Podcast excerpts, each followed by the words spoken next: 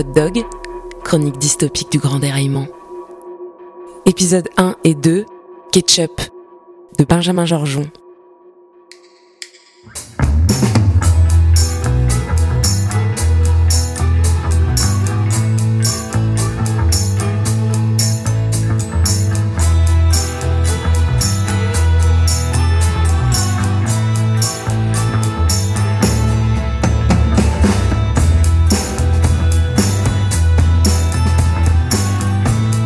Pour moi, à cet instant, ce sont des encombrants.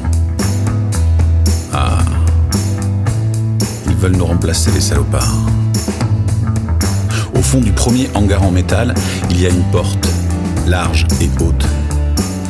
Au sommet de cette ouverture, de grandes lamelles de plastique pendent nonchalantes. Les lamelles épaisses dissimulent l'horizon.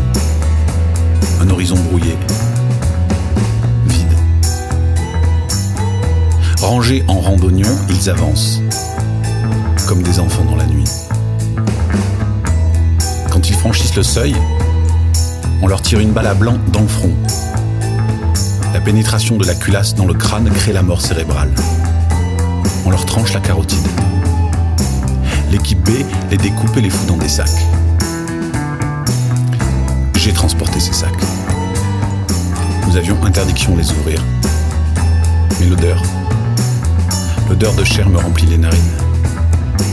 Ma conscience est déchirée. Le sommeil me fuit comme le chevreuil fuit le chasseur.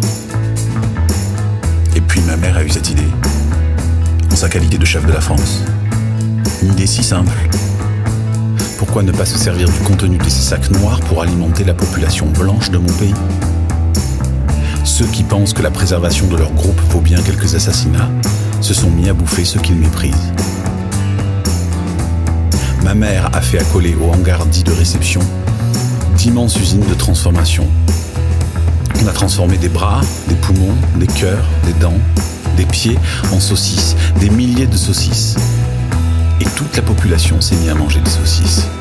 Froides, chaudes, longues, dures, courtes. C'était un raisonnement simple. Manger des saucisses et les problèmes de violence, de viol, de drogue disparaîtront le hot dog venait de remplacer la violence.